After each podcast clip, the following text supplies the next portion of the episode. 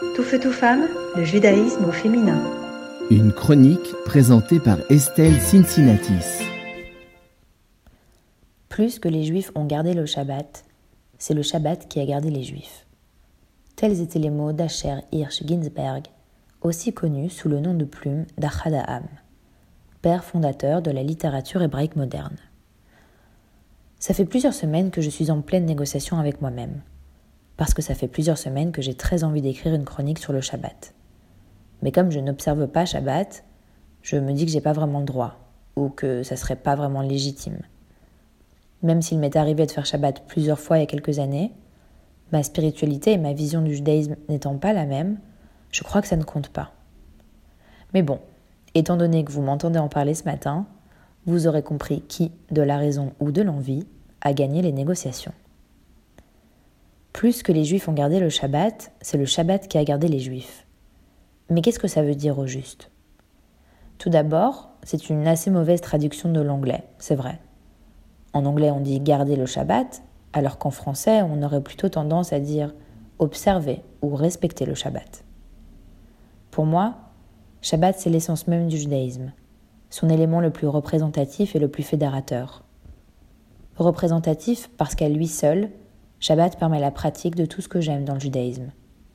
L'allumage des bougies, qui me donne l'impression de créer un espace-temps particulier, une ambiance différente du reste de la routine de la semaine. Le lechadodi mélodieux, tantôt dans sa version ashkenaz que séfarade, pour accueillir le Shabbat à la synagogue. Et vient enfin ce que je considère être la réelle pièce maîtresse, celle sans qui le Shabbat ne serait pas ce qu'il est, le kiddush et le dîner du vendredi soir ce moment hors du temps, où se mélange ce chant divinement beau qu'est le Eshet Raïl, mais aussi la salade de pommes de terre, un petit Vartora et des blagues juives. Sans oublier quelques discussions passionnées sur l'état de nos sociétés, en pensant que nous allons vraiment changer le monde, pour finir par se mettre d'accord sur la récitation du Birkat Amazon.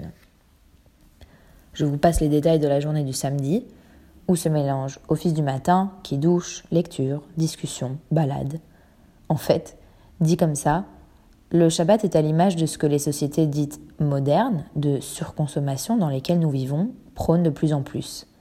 C'est-à-dire une vraie journée de repos, de reconnexion à l'essentiel, voire d'introspection. Vachement moderne quand on y pense pour une religion vieille de 5000 ans. Bon, je dis repos, mais évidemment, ça ne l'est pas vraiment pour les femmes et mères qui s'occupent de tout pour recevoir leurs invités.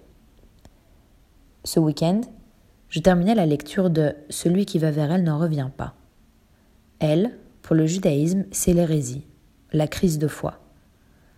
Et c'est l'histoire de Shulemdin, qui raconte le long et douloureux processus d'émancipation qui a poussé sa communauté ultra-orthodoxe à l'exclure pour hérésie. Et c'est un récit poignant et une analyse fine, bien éloignée des mauvaises caricatures et des fantasmes que ces histoires suscitent souvent. Shulem raconte ses nombreux dîners de Shabbat, non religieux du vendredi soir, organisés par l'association Footsteps, une association d'anciens ultra-orthodoxes qui vient en aide aux sortants de ces mêmes communautés, recréant alors à leur tour une autre communauté qui leur convient mieux, une communauté laïque, mais qui continuera à se réunir pour Shabbat le vendredi soir. Voilà pourquoi j'ai décidé d'écrire cette chronique. Voilà toute la beauté du Shabbat. Des anciens ultra-orthodoxes aux juifs les plus laïcs et athées, Shabbat met tout le monde d'accord. Et ça, c'est plutôt inédit dans le judaïsme, voire exceptionnel. Alors, le niveau de pratique religieuse et les traditions diffèrent d'un foyer à l'autre, c'est vrai, mais tous les vendredis soirs, des amis et des familles se retrouvent.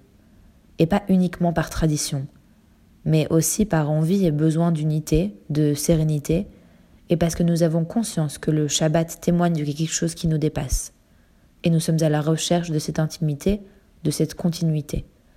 C'est ça que nous allons chercher à Shabbat. Voilà pourquoi je pense que le Shabbat a permis de garder les Juifs plus que les Juifs ont gardé Shabbat.